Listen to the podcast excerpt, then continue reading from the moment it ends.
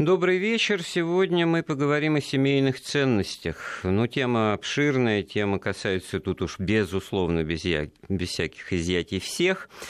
Какое понимание этого социального института семьи, брака было в советское время, как менялось оно, и менялось ли э, конфигурации, какие приобретал брак, и, и то, что мы имеем сегодня, это вообще достаточно в сегодняшнем дне, так сказать, оставаться для того, чтобы это поговорить. Но у нас передача, так сказать, с уклоном и разговор с уклоном в историю, из которой, как хочется думать, в общем-то, лучше начинаешь понимать то, что имеет место место сегодня.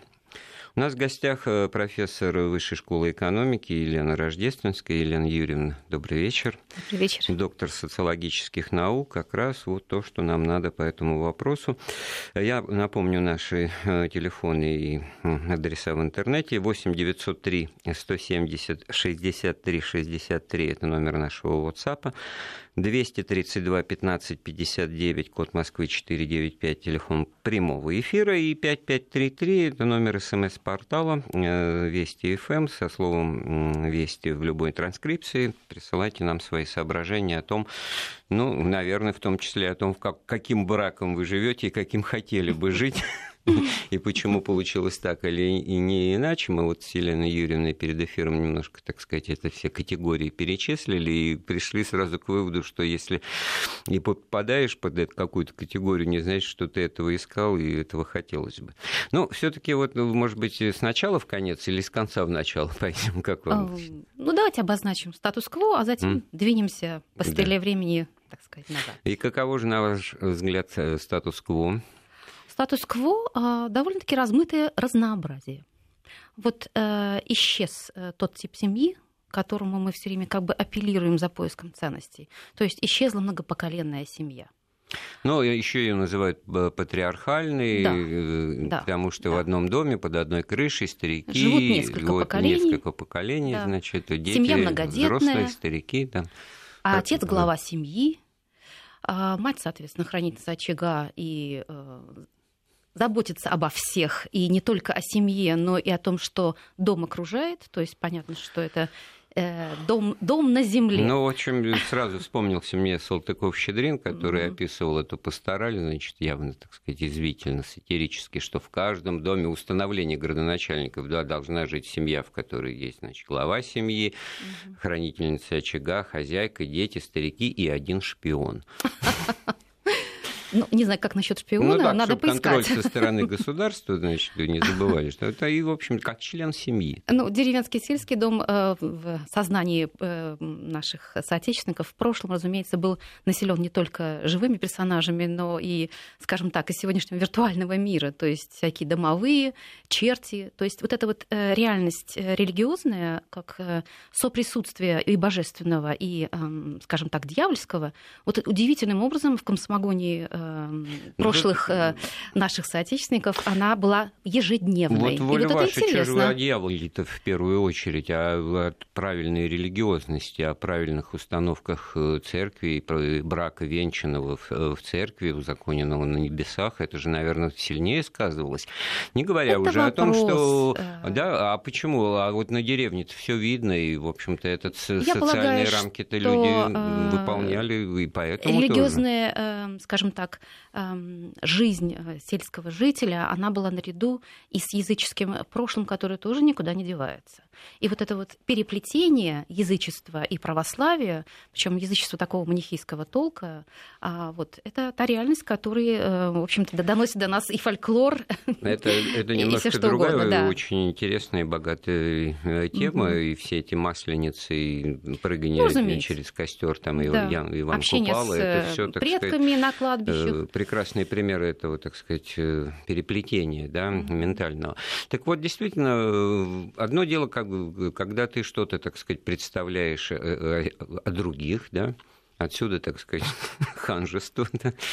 Не моги, не хоти, так сказать, так не живут. Ты не мать там и так ну, далее. Ну вот нет уже такого отец, типа да? единого устава для всех. Вот это, это и проблема отчасти. Потому что э, по опросам, э, социологическим опросам, э, нет главы Текущим, семьи. Да? да. Главы семьи уже нет. Это не актуальный вопрос. Другое дело, что актуальный вопрос, э, как же мы договоримся о разделении труда в семье. И на какие периоды. Потому что понятно, что когда женщина беременна, вынашивает ребенка, затем заботится о маленьком, э, выкармливает его, то на этот период семья естественным образом ретрадиционализируется. И мужчина берет на себя роль а, главы семьи, кормильца и так далее. Но когда она выходит на работу, и вот тут начинаются все современные реалии, за которых, э, а, скажем так, консервативные эм, люди считают, что семья исчезает. А вот э, у вас есть под рукой или в голове данные о том, насколько вот этот вот выход на работу, ну, там в огромном большинстве случаев угу. неизбежный, продиктован э, таким мотивом, как просто а на что жить? Или же, значит, это действительно социализация, это действительно, так сказать, потребность социальная, это быть активным членом общества. Все-таки женщина, получившая образование, специальность, она понимает, что она должна иметь детей, хочет этого. Вот они у нее появились, вот она их довела там до трехлетнего возраста, и тем более закон так угу. позволяет. И дальше, пожалуйста, возвращайся на работу и делай карьеру. И вот ситуация следующая по цифрам. Давайте посмотрим. 60% э, опрошенных женщин, тех, которые как бы э, работают, которые приносят э, как бы это очень... свой вклад в бюджет семьи вносят. Они считают, что то, что они зарабатывают, это, скажем так, ну, их э, карманные деньги. А вот э, зарплата мужа – это зарплата семейная. А это бюджет, государственный да. бюджет. Да. да. То есть, исходя из этого, мы видим, что а, патриархатные установки, в общем-то, они так спрятанные. Они выныривают тогда, когда речь идет об экономических очень важных сюжетах. А вообще, по установкам женским, 60% а, женщин считают, что нужно и работать, э, ну, и домом заниматься. И, скорее всего, для них поле профессиональной деятельности это такая еще дополнительная социальная площадка, где можно с кем-то еще помимо семейных, так сказать, персонажей, помимо родственников, еще с кем-то э, поговорить, это как себя бы показать. В дополнение, вагончик да, паровозика. Да, именно. Да? А, а вот, вот процентов мужчин... 14, простите, а там еще у нас, да, давайте до 100 да. доберемся. Mm-hmm. А вот процентов 14 женщин это совершенно убежденные эм, карьеристки, ну в таком нормальном, нормализованном смысле. Ну они хотят, они получили хорошее образование, они хотят работать. И если семья в этом плане начинает э, как-то конкурировать, вот они скорее семью э, задвинут отодвинут на второй план. Это вот такая категория, достаточно небольшая. И есть еще остаточек, Но 16. 14%, да, 14% это да. заметно. Да. да. А, и 16% женщин, которые ну, вот, убежденные домохозяйки вот им, даже если они получат образование, они сядут на гнездо, будут рожать и будут заниматься домом и получать от этого удовольствие. И вот из этих 16% а, какой-то небольшой процент э, пойдет на рынок труда, если семье будет плохо, если мужчина не будет справляться со своей ролью кормильца. Вот. И, соответственно, если рынок трудовой будет перегрет и будет высокая конкуренция между мужчинами и женщинами, вот небольшой процент из этих 60 тоже пойдет и сядет, так сказать, а вот такой на гнездо. Вот щепетильный в этом смысле вопрос, ну, Многие семьи рушатся, вот, э, не выдерживая испытаний не только в личных отношениях, да, там mm-hmm. любовь прошла, перестали друг другу нравиться, все это, в общем-то, mm-hmm. достаточно по-детски выглядит, все-таки люди взрослые, а как раз из материальных соображений тоже в не меньшей степени. И вот в этом смысле перечисленные вами три категории, условно, домохозяйки, хранительницы очага, так сказать, карьеристки, бизнес-леди, и э, третья, так сказать, самая обширная категория, ну, в общем-то, который, как бы, так сказать, все-таки доминацию мужчины в семье признает, но, так сказать, таком, так сказать, режиме, в котором главное это слово Ну, предмет э, сатирических наблюдений, Да-да. не будем сейчас брать. Так вот, насколько это все вот проявляется адекватно этим процентам в разводах и в, в поисках и составлении каких-то новых семейных ну, несколько отношений? поперек. Потому что известная такая не очень хорошая статистика, ну, почти половина заключенных браков распадаются. Из мотивов, которые заявляются в качестве причин, э, алкоголизм, несходство характеров, ну и, пожалуй, все. То есть то, что предъявляется в качестве да, озвученного. Ну, алкоголизм это в этом смысле, знаете, как э, нарушение ДТП фиксируется mm-hmm. еще вдобавок, значит, если это, ну, это, да. это как бы всплывает просто mm-hmm. по совокупности и потом начинает быть самодавляющим аргументом, а так вот пока все было хорошо, это можно ну, было терпеть. Ну, да, важно посмотреть, вот эта разводная часть, э, она, в общем-то, на какие браки приходится. Большая часть приходится на ранние браки. Это значит, что а, от 18 до 24 вот эта вот категория, она в самая уязвимая для брачного опыта. То есть молодые люди э, женятся. Ну, еще жизнь впереди, да, да. И очень часто возникал такой феномен а, браки в догонку. Это значит, что у нас начинается совместная жизнь, а знания контрацепции не особенно велики, поэтому а вот насколько... а браки по залету, да, вот то, что называется браки в догонку. Насколько да. вот э, это все вот практика, которая у нас сейчас браки смещаются ну, к 30 годам, так сказать, нормально, потому что уже просто материальный стимул, я, так сказать, по молодому поколению mm-hmm. сужу, что, значит, ну, действительно, такой уже предметный взгляд взыскательный. А что ты Давайте как муж представляешь они. из себя, студент, yeah. студентишка, да, так сказать, а где у тебя машина, а где у тебя жилплощадь? Это, в общем-то, все эти вещи, которые возвращаясь в лунную историю, там буржуазные соображения, так сказать, раньше бы так ну, говорили. Действительно, а, произошла такая, как социальные демографы говорят, тихая революция. Вот в тех социальных группах, где а, молодые люди стремятся получить образование, то есть они строят профессиональную карьеру с учетом этих инвестиций в образовательный уровень, да, вот они как раз стремятся сместить отодвинуть на потом. И э, в итоге в, этой, в этих социальных группах э, брак немножко постарел. То есть где-то 26-27 лет с разницей там где-то в полтора-два года э, разницы между молодыми людьми и девушками, это говорит о том, что э, брак э, становится, конечно, очень важной частью жизни, но да далеко не единственной. Но это потому, такая опция. Да, потому что он не отменяет личных отношений, конечно. интимных, это все особые В обществе статья. толерантность вот, уже возросла к сексуальному вот, партнерству. Да, поэтому, поэтому это не, не одно и то же. Мы это надо помнить все, и все, кто нас слушает. Но здесь есть очень интересная вещь. Виду, да. Знаете, есть интересная вещь. Если э, в советское время а, молодой паре а, помогало государство, то есть э, инфраструктура детства, инфраструктура медицинская а, подпирали рабочий контракт работницы и матери, то сейчас это то инфраструктуры-то нет. И медицина большей частью платная. Образование, если мы хотим, а эта категория людей хочет хорошего образования, оно тоже не дешевое. И получается, что э, если вы хотите ребенка и семью, это ваш собственный индивидуальный риск. И поэтому молодая пара, даже если они уже живут вместе, то не отодвигают на те возраста, когда они подкопят деньги, когда они утвердятся в профессиональной ну, сфере. Мезальянсов, наверное, в этом смысле больше становится. Да, да? меньше как меньше, раз. Вот меньше. Потому что молодая девушка, которая заканчивает университет, выходит на работу, она для себя брачный рынок открывает на этой стадии. Она знакомится с тем, кто, как и она, в этой же сфере, очевидно, работает, имеет такой же, так сказать, образовательный ценз, и, соответственно, ценностная близость между ними, как ну, квазисотрудниками, да, вот скажем так, я на той же фирме нашла себе мужа, думает какая-нибудь девушка, да, или найду Хорошо, мужа. Что не, на, не, на, не на районе, да? Не говорите, да. И это понятно, что такой брак будет гораздо более прочный. Но Здесь одно есть но, которое, естественно, нам нужно озвучить, потому что в этой конструкции брака детей будет заведомо меньше. Коль скоро мы отодвигаем эту брачно-матримониальную вот... тему, то родим позже, а период у женщины репродуктивный не резиновый, да, он имеет вполне определенные себе границы, даже при всех технологических как бы, возможностях, но родит такая женщина детей заведомо меньше. И получается диспропорция. Те, которые с хорошим образованием, которые строят карьеру. И довольно-таки тяжело, ведь согласитесь, да, баланс между этими двумя областями это выдерживать. Из этих семей выйдет меньше детей, чем из семей тех, кто а, после школы пошел работать, да?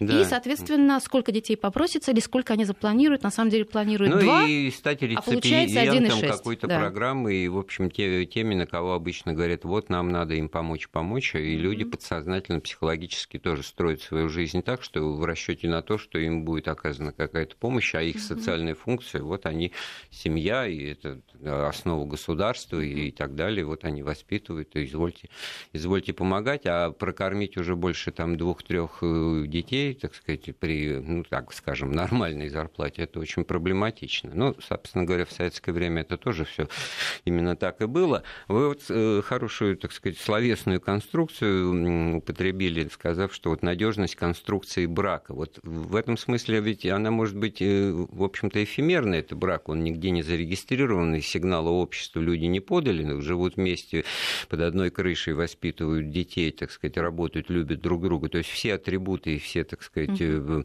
показатели того, что это семья на лицо, а угу. соответствующие бумажки, так сказать, или штампы в паспорте нет. И вот получается этот парадокс, насколько он характерен был вот в прошлые времена и сейчас. А, вот, да, какие времена, какими располагаем? Ну, понятно, что до революционные времена разводов не было вообще, и все были поголовно счастливы, да. э, браки. Вот о счастье вообще никто не говорит. Вообще русская пословица «стерпится, слюбится». А Ключевский говорил, что русская семья вообще подбирается по склонностям, э, по характеру, но отнюдь не по любви. Так что о любовных отношениях мы не говорим. О счастье мы тоже молчим. Мы говорим об уважении, потому что есть иерархии, понятно, да?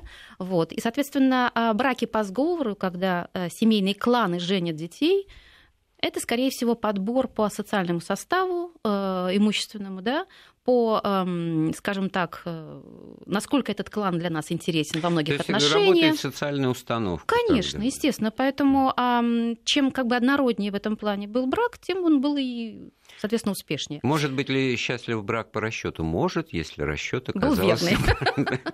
Вот верно. И вот видите, вы сами заговорили, что э, расчет и договор. Действительно, в основу вот этого патриархатного э, брачного эм, события клался вот этот вот договор, потому что он зиждался на совершенно четких э, ролях да, гендерных ролях.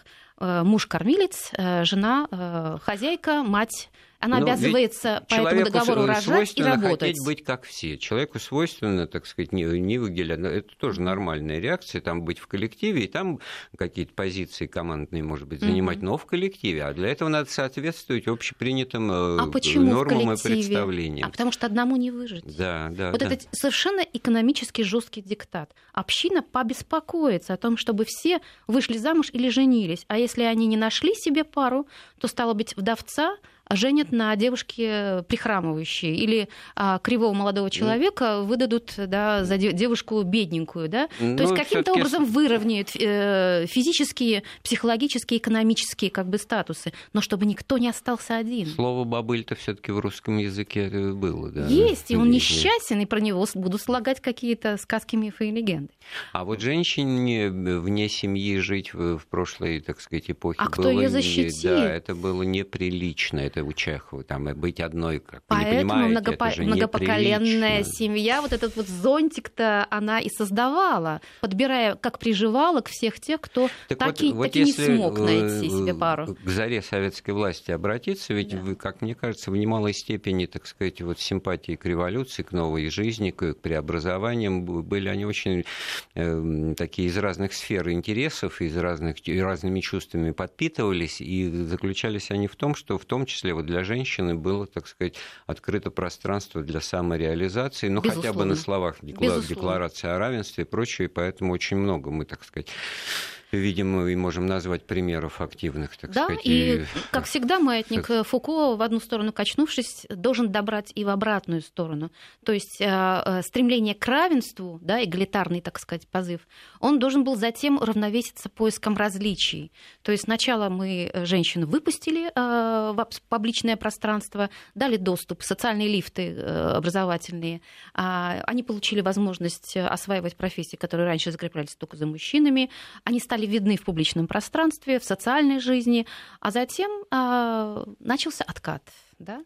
Э, государство стало исповедовать более традиционную э, позицию, фактически узурпируя роль этого главного патриарха. Почему она, во-первых, так э, сделала? Потому что ну, можно и другие явления социальной жизни тут обозначить и увидеть, как менялось отношение власти советской. Она есть такой романтический, так сказать, вот в стиле значит, с преимущественным словом свободы в начале, так сказать, тезиса наоборот, во что-то замундиренное, казенное, патриарха... а патриархальное, как нельзя, нельзя, мобилизовать нельзя. огромную э, сельскую массу на индустриальный труд?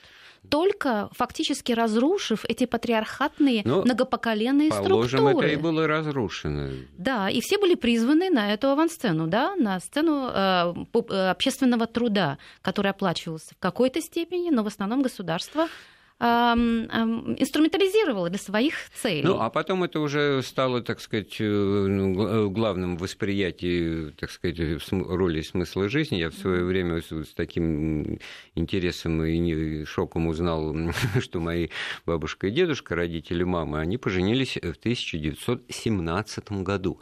Я-то думал, что в 17 году надо все занимались подготовкой Скорее всего, это был гражданский да? брак, так называемый. Вот. Ну, он Светский. оказался прочным и, так сказать, и жизнеспособным и так далее. И, в общем-то, прожили они там полвека вместе. Слава богу. Вот. Насколько он был вот э, заключен там по каким-то канонам э, временного правительства или царской э, России, это ну, на самом деле вот это все советское законодательство признавало. Вот тут важно ответить на этот вопрос, да?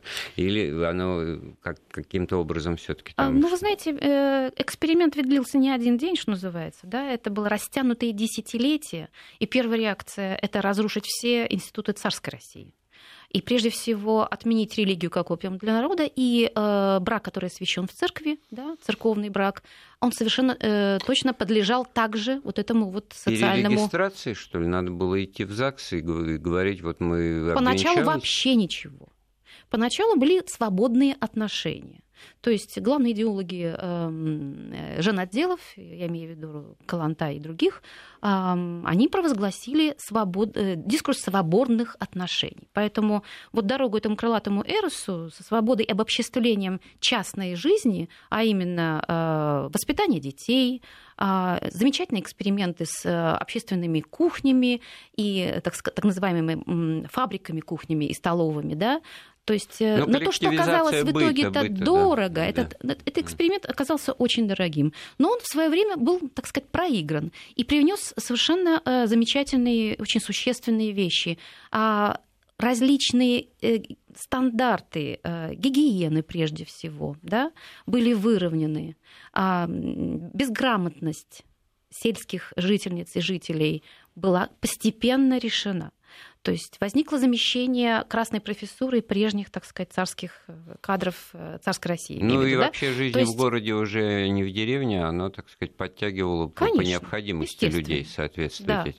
Да. Мы... А затем Я... вот да. возникли контртенденции, поскольку эта свободная любовь э, была понятно, каким образом воспринято э, сельскими э, выходцами, которые обоснов... обосновывались в городах, то вот рост хулиганизма, рост э, изнасилований, рост бездомных детей вследствие э, вот этой ситуации привели к тому, что ситуация... Беспризорщина. Беспризорщина там. была страшная, да. И во многом это не только как бы ну, любая дети... революция, гражданская граждан... война, не только гражданской войны, нравов, да, а, в общем-то говоря, дети, которые рождались вследствие этих союзов союзов. И вот э, власть, что называется, была употреблена по просьбам трудящихся. То есть буквально коллективные письма в защиту социального порядка. И вот, соответственно, начались новая волна экспериментов, но уже с гражданским состоянием, заключением брака. То есть вот абсолютная смена сказать, парадигма произошла, Конечно, потому да. что, значит, вот все эти свободные отношения, никого ни к чему не обязывающие, именно, на равной основе, они, значит, начали подаваться как распущенность. Вы, вы будете как... Э, удивляться, но э, первая редакция э, устава в ЛКСМ содержала такой пункт, что э, комсомолец, который исправно платит э, взносы, вот он может совершенно спокойно переспать с любой понравившейся ему комсомолкой вот такая форма поощрения, скажем так, да, звучит совершенно дико, но тем не менее э, это было, что называется, в документе закреплено и, конечно же, влияло на э, сознание ну, тех выходцев из деревни. становится понятной печальная судьба всех лидеров комсомола, там, начиная до 20-х годов, там ни одного не осталось, которые бы пережили Да, ну, очевидно, еще не только по этим причинам. Ну, наверное, не только по этим. Но вот э, действительно мы выбрались на пространство пространство вот того, что вот сейчас вот называется гражданским браком, это брак, mm-hmm. который не зарегистрирован э, в ЗАГСе, да? То есть, не... И он сегодня есть... довольно популярен, то есть около 10% э, нашего населения живет в этой форме союза. И во многом есть и за, и против. А, есть понимание а, различное со стороны мужчин и женщин, которые в этом союзе э, а, сосуществуют. Некоторые рассматривают гражданский брак как пробный брак, как форму, которая предшествует последующему заключению э, брака в отделе ЗАГС, а кого-то вполне устраивает эта форма отношений, поскольку является реакцией И на никто уж, во предыдущие не всяком очень случае, удачные не обращает отношения. внимания на эту логическую, так сказать, противоречивость того, что гражданским браком называется как раз то, что им не является. потому что гражданский брак это как раз брак, заре- зарегистрированный в ЗАГСе, в запи- Ну, потому а- что у нас не очень- гражданского состояния. И родилось Именно. понятие, э, чтобы делать отличие от брака, заключенного, значит, в церкви, венчанием и записью в церковно-приходских книгах. И вот тогда-то как раз гражданский брак, он как новый немножко возникал явление, как явление на, на сломе эпох. И он, Мгм. этот термин был призван, значит, вот как раз показать, что то, что венчано, значит, э, священнослужителями, это не есть, так сказать, э, легальный брак, и от этого можно и нужно отказываться. И сейчас вот браком считается официальным то, что э, запись актов имеет. А, а а- а народ вот так вот отреагировал на гражданское, когда это вообще отсутствие формального сигнала. Ну что ж, сделаем паузу в разговоре, прервемся на новости. Продолжаем разговор о семейных ценностях, о том, как менялась и почему, так сказать, конфигурация брака и представлений, так сказать, о должном и правильном, так сказать, общежитии граждан. У нас в гостях доктор социологических наук Елена Рождественская, профессор Высшей школы экономики. Наш телефон 232 15 59, код Москвы 495. Э, СМС-портал со словом «Вести» принимаем корреспонденции на номер 5533. И номер WhatsApp 8 903 170 63 63.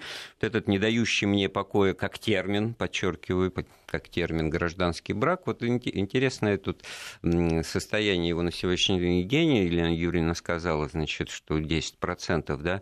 Да. Но ведь при этом есть же какой-то еще и гостевой брак, да, или, или еще какие-то вариации браков, которые как бы, э, ну, просто не адресуются к гражданским, потому что ну, гражданский брак это вот просто, так сказать, э, семья, дети и, в общем, сложившиеся мно- многолетние отношения, но нет штампа в паспорте. Вот, сказать, только А, Ну вот давайте представим себе жизненный путь современного человека, и мы понимаем, что на него приходится несколько союзов и, пожалуй, по паре браков. То есть как минимум один брак уж точно распадется.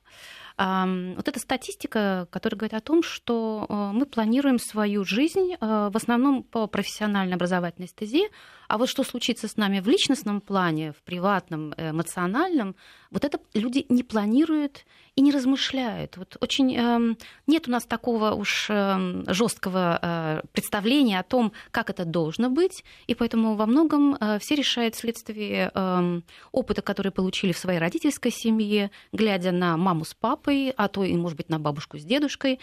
Согласитесь, что если молодая женщина, которая готова развестись со своим мужем, то она может мотивировать это как? Э, Ну вот бабушка ведь в свое время поставила всех троих, четверых на ноги, потому что погиб дедушка, а потом э, мама моя, в общем-то, дала нам всем образование, потому что отец пил. Ну что ж, я сама не справлюсь, что ли, да? Я вот этот вспомнил вот не- паттерн. не, не- не совсем пафосный в этом смысле анекдот, когда, значит, бабушка вот так также на- назидательно учит Мгм. внучку о том, что через всю жизнь надо пронести одну большую любовь, вот, одну большую любовь и не изменять ей, значит, и внучка спрашивает, а у тебя бабушка была такая любовь? Она говорит, да, моряки. Забавно, забавно.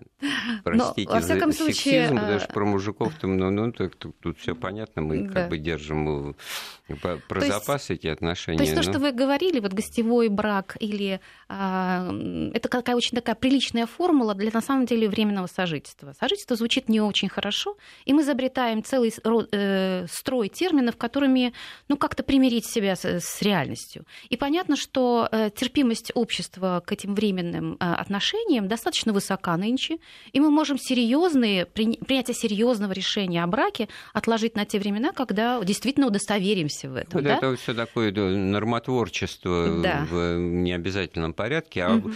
а в истории были ну, достаточно серьезные ка- обстоятельства, которые касались судеб и личных, э, личной жизни, устройства вот, э, пробросик к счастью, все-таки под этим знаком-то все воспринимается. Ну вот война Великая Отечественная, сколько мужиков поубивало, значит, перекосы. И ситуация в этом смысле вот с матерями-одиночками, с теми, кого называли боевые, боевыми подругами, значит, те, для кого они были боевыми подругами, и в этом нет ни, ни, ни, ничего такого даже э, наносного, а именно так. А с другой стороны, ППЖ, вот в спину там косые взгляды, плевки и, и так Об этом далее. замечательно написал Алексеевич в своей книге «Война, «Война не женское лицо», о очень сложной судьбе этих женщин, о необходимости социальном давлении скрывать этот опыт, который не предъявишь, потому что это не ветеранский опыт да, на 9 мая, когда с ленточками и так далее. Об этом не скажешь. А на самом деле это колоссальная травма, а это была, которую это приходилось была, изживать. Была, так сказать, не, далеко не единичная судьба. Вот другой пример литературный приведу Константин Симонов. У него есть просто щемящее. У меня просто несколько раз к, этой теме обращаясь разными случаями, я пытался его цитировать. У меня просто дыхание в горле э, перекрывается, значит, когда вот, ну, там сюжет этого стихотворения такой, что вот растет. Умер там полковник, ветеран войны, ну, лет через 10 э, после войны, и получается, что вот э, вся его, так сказать, жена, там взрослые дети, они, значит, почет и уважение, получают пенсию, а та женщина, которая родила ему сына, которая воевала вместе с ним на фронте, она, значит, вот где-то в провинциальном городе, значит, все и вот под, этими вот косыми взглядами, и только мальчик знает, кто у него отец. Вот, на самом это, деле, это очень грустная матери, картина, да. И, разумеется, вот эта колоссальная диспропорция вследствие э, большого количества погибших мужчин, она, конечно же, э, легитимировала женское одиночество, и, скажем так, неравные позиции на потенциальном брачном рынке. Да? То есть на что могут претендовать женщины в большом количестве, когда так мало вернулось с войны. Поэтому, разумеется, а, степень как бы такого принижения самооценки и готовности на то, что, в общем-то говоря, возможно Но это выбрать. личную жизнь целого поколения Безусловно. советских людей, вот женщин вот, там, 20-х годов рождения, оно сформировало, и сейчас это все уже тоже уходит, уходит. Mm-hmm. Но это было очень характерно. И... Но во всяком случае э, образ матери-одиночки, э, женщины, которая живет без мужчины, а, он во многом стал как бы некой нормой этого пейзажа тех лет, и, соответственно, вот это очень важная для понимания этой всей ситуации конструкция слабая семья, сильное государство, или наоборот, сильная семья, но слабое государство, все время как бы должна быть у нас перед глазами, потому что сильная семья за счет чего? Сильный глава, да, патриарх, да, который берет на себя всю полноту ответственности, в том числе экономической и заботы, да, но государство эту роль у мужчины во многом отобрало, мобилизовав и не только на, на труд, но и на войну, как мы понимаем, да, и возникает конструкция слабой семьи. И вот эта слабая семья, одной из составной частей или типов, являющейся вот однодетной, малодетной или а, однородительской в виде женщины-одиночки, а, безусловно, а, нуждается в государственной поддержке. Государство по отношению к такой семье – это сильная ну, да, позиция. Тот, как кто мнился и был кормильцем, у да. него денег хватает на бутылку в кармане, mm-hmm. а на то, чтобы, так сказать, прокормить семью и там, одеть, обуть и прочее, он понимает, что на это средств не хватает. И, а, а чем это да, государство вот, может да. как бы свою сильную позицию подкрепить? Сильной инфраструктурой, системой социальной политики, пособиями, материнским капиталом и прочее, прочее, а прочее. Почему да? тогда такая интересная, нелогичная вещь, вещь произошла? Значит, после войны-то нужно было и рождаемость, во всяком случае, стимулировать, но вместо ослабления вот этих, так сказать, социальных и нравственных, так сказать, э, претензий к населению, норм, как раз вот все, э, значит, так работало на то, что женщина, мать-одиночка и живущая вне браки, это, так сказать, предмет, предмет критики, предмет перевоспитания. А не, не ну, потому что вообще мораль стала значительно строже, да? Немножко под, закручивались гайки, пришли с войны а победители. Ну, вы же знаете, что до 50 какого-то энного года мы вообще не праздновали 9 мая. Да, в 65-м году это было, стало Да, это не было вообще праздником. лет, да. И, Его и, и во многом у того поколения да, забрали эту символическую награду. Отобрали, да, да? Да. Вот. И поэтому как бы надо было всех вернуть э, в прежнее русло. В прежнее русло, прежде всего, э, мобилизации на труд. И поэтому женщинам вменялось совершенно жесткий гендерный контракт работницы и матери, а мужчинам э, работника теперь уже как бы не служивого, да, призванного на, на войну, а работника. И вот в этих жестких ролях семья, в общем-то, обслуживала прежде всего индустриальные задачи. Вот. Но сейчас-то мы имеем совсем другую ситуацию, но мечтаем-то о тех временах, о патриархатных, о сильной семье, о сильном патриархе, но пытаемся при этом совместить это с сильным государством. Вот в чем проблема-то, да? То есть получается, что а, мы не хотим поддерживать так Э, инфраструктуры, как это мы делали в советское время, потому что не э, обо всех этих услугах для а, материнского и трудового контракта женщины речи не идет девушки сами за, за, на свой страх и риск. Хотите много детей, так и сами-то, пожалуйста, и крутитесь. Да? Вот, поэтому э, мы хотим возрождения прежних патриархатных отношений, да? возрождения роли мужчины в качестве патриарха и забочи, э, заботливого, э, так сказать, кормильца, а э, инвестировать в такую сильную фигуру семьи сильное государство никогда не будет. Потому что это вопрос о дележе идеологии. Еще интересное глубокое размышление, а почему вот такое обилие сатирических э, так сказать, оценок, вот э, вся эта юмористическая площадка, она держится вот, ну, там, я не знаю, в силу ряда причин, но практически стопроцентно на вот высмеивании, анализе вот этих вот семейных отношений, суть которых сводится к тому, что мужчина, он только номинальный лидер, вот все эти его претензии, они как бы принимаются, э, ну, я сказал, да, а говорит он это я сказал, то с подачи жены, тещи там и, и так далее, и так далее. А уж вот действительно фигура тещи настолько карикатурена, значит, и тоже это, наверное, отражает определенные перекосы и какую-то... Знаете, непро... во всех этих анекдотах высмеивается власть, которая э, ничем не обеспечена. Да, То есть, да. если ты претендуешь, так, что называется, будь любезен, да? Вот в этом-то проблема. А мужчина не может. То есть во многом э, маскулинность, э, она подорвана тем, что советская власть, в общем-то, выстраивала э, совершенно жесткую линию на использование трудовых профессиональных ресурсов. И существовал стеклянный потолок для и карьеры и заработка, что для мужчин, что для женщин. И семья советская существовала на двух китах, на двух бюджетах. То есть мы не могли себе позволить, то есть вы, мужчины, не могли себе позволить жену-домохозяйку, да просто не выжить да? То есть и получалось, что и жена должна работать, и муж должен работать. Но поскольку социалистическая система имеет не только минусы, но и плюсы, а именно бесплатный доступ хорошему образованию, этим, безусловно, женщины воспользовались. А уж освоив образование и профессиональную карьеру, они стали, в общем-то... Подтянув на, подтянув на кухню в массовом порядке да. своих мам, значит, бишь тещу для, для, мужа. -то. Поэтому вот этот феномен вот этих родственных отношений, вот смотрите, там о свекрови, ну, как бы ничего особенно не говорится. А вот именно э, мать жены, она присутствует как элемент, ну, в общем-то, так сказать, как персонаж для этих семейных отношений. Очень интересный момент. Обсудим его через несколько минут, сделаем очередную паузу в нашем разговоре. Продолжаем разговор о семейных ценностях. У нас в гостях доктор социологических наук Елена Рождественская. Наш телефон 232 15 59. СМС-сообщение 5533 со словом «Вести». WhatsApp 8 903 170 63-63. Ну, тоже вот если вспоминать там анекдоты и прочее, значит, вот такая байка, значит, да я за семейные ценности мать, родную продам, так сказать. Ну, вот парадокс, да, казалось бы, такой борец.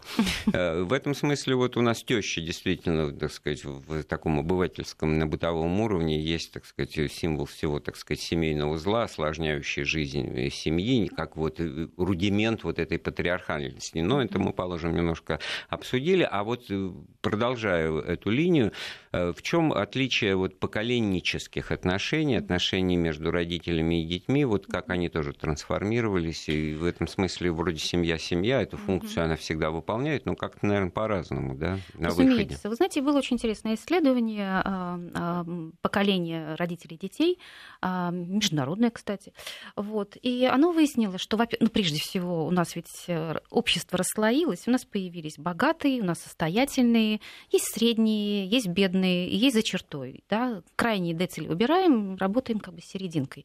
А вот те, которые, скажем так, чуть-чуть ниже среднего уровня, В этих семьях родители стремятся детей придержать при себе подольше, материальных возможностей отселить э, молодую пару, естественно, меньше, они задерживаются. Но при этом они нагружают их определенными ожиданиями, что в старости они их пригреют, что их старость будет предметом заботы следующего поколения. А вот те, которые образованные, которые выше среднего, состоятельные, они, наоборот, стремятся реализовать свою родительскую роль прежде всего в том, что дают образование – как инструмент и выталкивают из родительского гнезда э, жить отдельно, э, заниматься профессиональным трудом и при этом не ждут пригретой старости. Ну вот, вот вы видите, у меня, да, у меня какие... несколько картинок ре- э, реальных вот и таких семейных ситуаций в голове, естественно, не буду называть имен, и тем более фамилии. Но вы понимаете, вот когда была возможность у, у человека хорошо зарабатывал, получал творческой работой, э, занимался, значит, дать образование и прочее, прочее, это не значит, что в 80-летнем возрасте, уже будучи больным и в определенной степени немощным, он не хотел бы жить вместе со своими детьми детьми, так сказать, ну, приличных условиях, в своей комнате, так сказать, но в постоянном общении.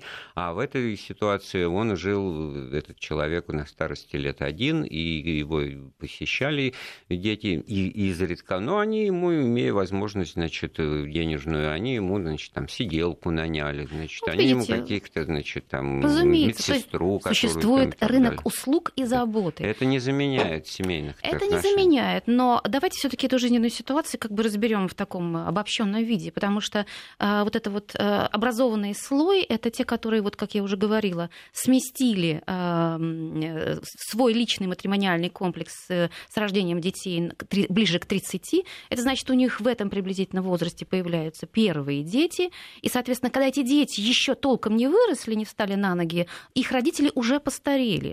То есть получается двойная и очень серьезная нагрузка. Поднимать это на поколение молодое, но заботиться о старшем поколений.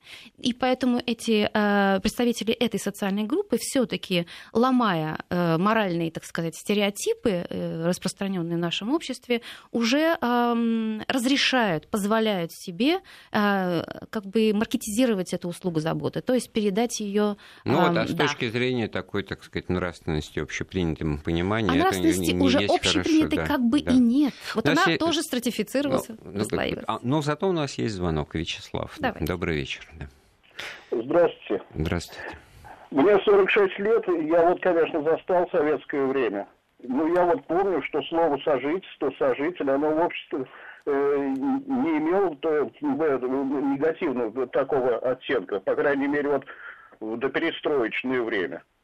Это такое же было примерно слово, как содру, содру, содружество или там сотоварищество. Но это, наверное, все-таки мужская точка зрения. Если я не ошибаюсь. Наверное, все-таки Просто... это мужская точка зрения. Наверное, может, может быть, ваша э, подруга да. Э, или подруга вашего знакомого, который в этой форме э, проживал часть своей жизни, наверное, все-таки они по-разному это расценивали. Но надо сказать, что э, наша сексуальная культура в России действительно претерпела очень серьезные изменения. 60-е, 70-е это были годом, годами молчания да, помните знаменитую фразу «секса в России нет», да, вот, а затем... А, мы... Она в 90-е, кстати говоря, была, в 80-е точно. то есть было целое поколение, поколение я, которые вообще об этой стороне жизни не разговаривали, а если существовал язык, то он был либо инфантильным, либо был андеграундным э, языком, да, либо медицинским. Это сейчас, в другую эпоху просвещения, мы можем говорить об этих сюжетах э, с партнерами, читать соответствующую литературу и пользоваться интернетом партнерские отношения тоже, в общем, не, не работают. Они в политике, когда или там в бизнесе, это mm-hmm. нормально, так сказать, mm-hmm. не окрашено эмоционально. А партнерство в личной жизни это, это не, или цинизм, или пошлость как-то а, вот так, вы знаете, вот, наверное, вот, многие воспринимают. Очень много упирается в язык. Разумеется, да. это калька, это пришедшее к нам. А, но за этим э, термином, на самом деле, очень хорошим, стоит э, договорная основа. То есть мы проговариваем наши исходные позиции, договариваемся о режиме, живыми отношениями, и потом работаем, поддерживаем эти отношения. Вот вы очень верную мы, мы, мысль, мы вышли на эту точку в конце э, разговора, ведь многие проблемы, многие драмы и прочее, так сказать, и распад э, семей, они как раз происходят из, из-за такого вдруг системного непонимания и, так сказать, крушения, так сказать, надежд на то, что мой, мой партнер, там, мой, мой любимый человек, он думает так же и, и такую же цель имеет. Mm-hmm. То есть вот это а договор не озвучен, как правило. Вот в том-то и дело. Договор Если нет языка, да. да, вот тогда и возникают все эти трения, проблемы, умолчания, обиды, разрывы отношений, разводы, в конце концов. Не сошлись характерами. Ведь что за этим стоит? Что значит характерами? А какой у тебя был характер? Или какой у меня есть характер? Да? Если нет дискурса отношений, то вот как раз эти проблемы все и возникают. И, разумеется, в этом плане э, надо понимать, что брак это, конечно, а, такое рискованное мероприятие. Никто не гарантирует нам здесь счастье. В бизнесе риски, так сказать, купируют там какими-то соглашениями, договорами в брачный контракт. Вот у нас три минутки остается. Что по этому поводу можно Вы знаете, я думаю, что э, в брачный контракт можно занести э, материальные претензии, обязательства, ответственности, но нельзя занести отношения, потому что над ними, опять же, надо работать. Договор мы подписали, положили в стол, но каждый день приносит новую тему. И если семья а, которая напрямую не декларирует, что она стремится к счастью, счастье это всегда побочный продукт, да, но она работает над какой-то своей темой, да, а, и каждый день инвестируя, а не возвращаясь каждый раз к романтическим розовым, розовым когда-то отношениям, как бы к началу, ну, да. Так я вот... вспоминаю прошлое, скажу, что это придавало силы такое розовое ощущение, это давало возможность, ресурс. так сказать, это жить, ресурс. творить, радоваться, так сказать, солнечному дню там и переживать всякие там дожди и, ветра. Но э, дело-то ведь в том, что действительно многое зависит от этого взаимопонимания, которое, ну, хорошо, поддерживание и прочее, но вот насколько разрушают всю эту эмоционально-психологическую основу союза между мужчиной и женщиной, значит, вот наличие договора какого-то, как документа, записанного на бумаге. Вот в начале в советской этике это вот просто все разрушает, просто переводит отношения в какой-то другой разряд совершенно. Вы знаете, в моем представлении э, заключение договора, даже если оно э, столь меркантильно по содержанию экономически, да, все-таки э, этому заключению договора предшествует тоже определенный э, период обсуждения. И вот я как бы полагаюсь на то, что во время этих обсуждений мы и создаем, проговариваем очень важные для себя сюжеты. И если человек отталкивает уже заранее, как бы, да, ну, раздражает да. и отталкивает, а то, вот... очевидно, и договор-то не состоится. А это ведь то, вот, о чем мы не успели, естественно, разговор обширный, всех э, аспектов за час не, даже не затронешь. Mm-hmm. Вот эти вот э, гендерные воспитания, вот поколенческие отношения мальчиков воспитывают в одном духе, так скажем, девочек в другом. Разумеется. И если это семья, в которой только девочка или девочка, или мальчик, или мальчики, то, может быть, просто даже и социального опыта у участников процесса нет, они, так сказать, ориентированы вот так вот поступать, а контакты между собой не обнаруживают. Ну, вы знаете, сегодняшняя семья и вообще сообщество семейное, да, различного рода, оно все-таки погружено в очень глубокие многослойные контексты. И поэтому образцов э, культурных вокруг нас видимо-невидимо, да, и поэтому говорить о том, что даже если одна родительская семья, отсутствие отца, например, колоссальная ведь социальная проблема, да, но всегда найдутся компенсаторные фигуры. Дедушка, сосед, друг-приятель, который демонстрирует те же маскулинные ответственности, да, которые можно перенять как некий образец и использовать в собственной семейной жизни. Поэтому это не трагедия. Другое дело, что развиваясь, человек должен все-таки размышлять и не строить не только свою профессиональную карьеру, да, образовательный путь планировать, но и размышлять о том, какой он может быть как партнер. И в этом плане в брак это как раз та основа, где мы, как, где вы как мужчины а, можете себя утвердить, а женщина может утвердить себя как женщина именно для этого мужчины. Да? И вот эти различные роли как раз вот и являются очень важной жизненной задачей. Да, вот отдельная тема, конечно, разговор о социальных ролях. И, может быть, мы с Еленой Юрьевной такой разговор и, и проведем, потому что когда нагружаешь э, свою жизнь разными ролями, я, значит, и, и папа, там, там, и, и преподаватель, и журналист, и так далее, и так далее, 7-8, так сказать, активных социальных ролей, возникают э, проблемы с тем, как ты это все роли выполняешь, справляешься, вот, э, и тоже, наверное, имеет смысл об этом было бы поговорить. беру с вас слово, в прямом эфире. У нас в гостях была Елена Юрьевна Рождественская, профессор Высшей школы экономики, доктор социологических наук. Эфир подготовил и провел Андрей Светенко. Слушайте Вести ФМ.